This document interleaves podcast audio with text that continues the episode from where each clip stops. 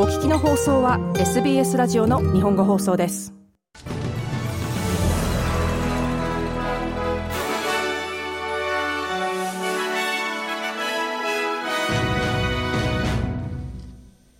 12月14日木曜日の SBS 日本語放送ニュースです。サイクロンジャスパーがクイーンズランド最北部を一晩で襲い、住宅3万5千軒以上が停電しています。時速140キロに達するものもあった強風で、一部の地域で木が送電線を破壊しました。このカテゴリー1のサイクロンは、現在は熱帯低気圧に格下げされました。しかし、気象庁のアンガス・ハインズ氏は ABC に対し、まだ荒れ模様がしばらく続く可能性があると警告しています。198の国と地域の参加する気候変動対策の国連の会議 COP28 は化石燃料について脱却を進めることで合意しました。この合意は各国が化石燃料から離れることを強制するものではありませんが、2050年までに排出量を実質ゼロにする目標の達成に向けた重要な一歩として歓迎されています。島諸国などのリーダーたちは、この合意は化石燃料の使用の完全な段階的な廃止ではなく、気候変動の負担を押し付けていると批判しました。しかし COP28 のスルタン・アル・ジャベル議長は、これは世界を新たな軌道に乗せる歴史的な瞬間だと述べています。アメリカの道路交通安全局が安全上の懸念を指摘し、アメリカ電気自動車大手テスラはアメリカの200万台以上の車のリコールをしています。運転新システムのオートパイロットに新たなセーフガードをインストールするためだということです。この過去最大規模のテスラのリコールの対象となるのは、運転手がこのシステムを使用する際に注意を払うのを確実にするよう、アメリカ国内で販売された車のほぼ全てとみられています。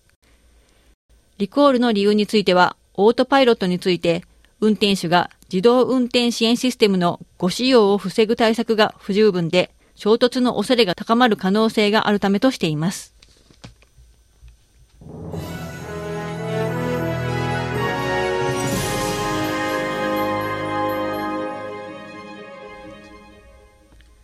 お聞きの放送は SBS の日本語放送です。ニュースを続けます。南オーストラリア州で家庭内暴力、家族内暴力、性的暴力に関するロイヤルコミッションが開かれる予定です。閣僚、公務員、家庭内暴力の擁護者たち、南オーストラリア州警察との円卓会議の後で、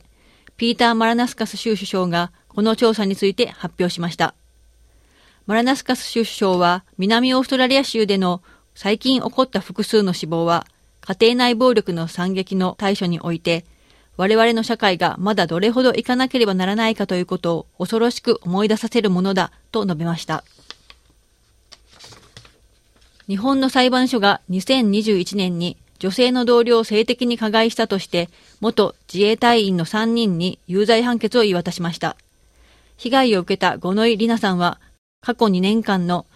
正義を求める努力が認められたことにほっとしたと述べ、これで社会の意識が改善されることを願っているということです。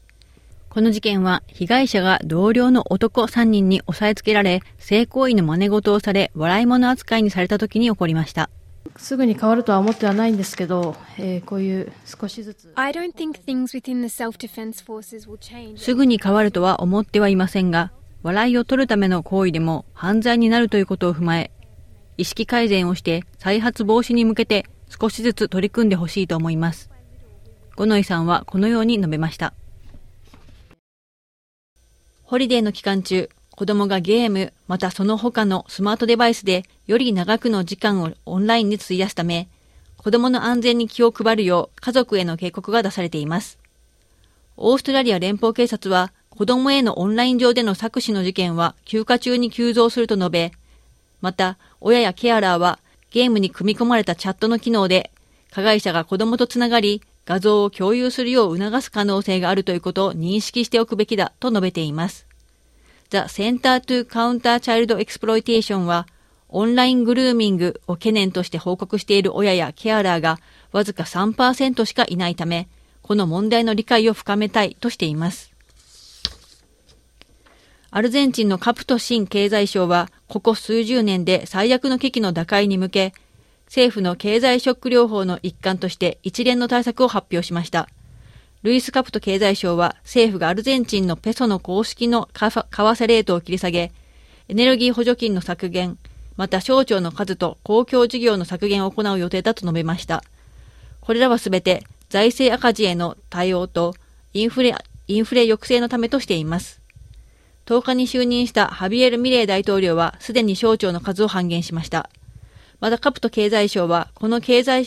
この経済計画は短期間痛みを伴うが必要だと述べ、経済について心地の良い嘘よりも不快な真実を伝える方が良いと主張しました。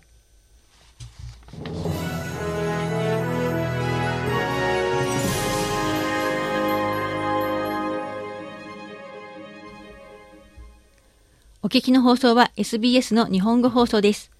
ニュースに続いてスポーツ、そして天気予報です。まずスポーツからです。ラグビーの話題で、エディ・ジョーンズ氏がラグビー日本代表の新たなヘッドコーチとして就任することになりました。これはジョーンズ氏がワールドカップでワラビーズの成績が振るわなかった後に辞任してから6週間後のことです。フランスでのワールドカップの期間中、ジョーンズ氏が日本代表チームの監督のインタビューを受け、その職に復帰するのではないかと憶測されていました。ジョーンズ氏は2012年から3年間、日本代表のヘッドコーチを務め、2015年のワールドカップでは、南アフリカ戦でチームを歴史的な勝利に導いていました。ではおしまいに天気予報です。お昼の時点での明日12月15日金曜日の予報です。まず西オーストラリアのパース、最高気温32度、おおむれ晴れるでしょう。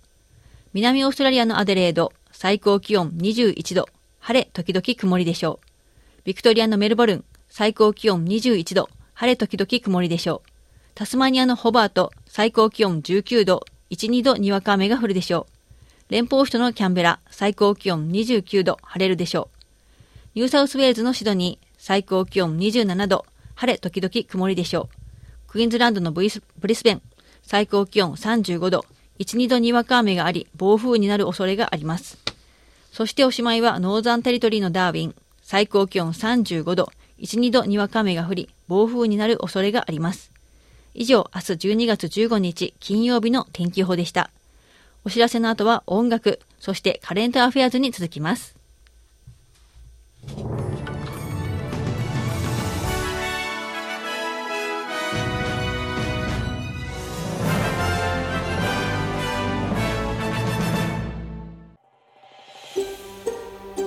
SBS 日本語放送の Facebook ページで会話に加わってください。「l i」「いいね」を押してご意見ご感想をお寄せください。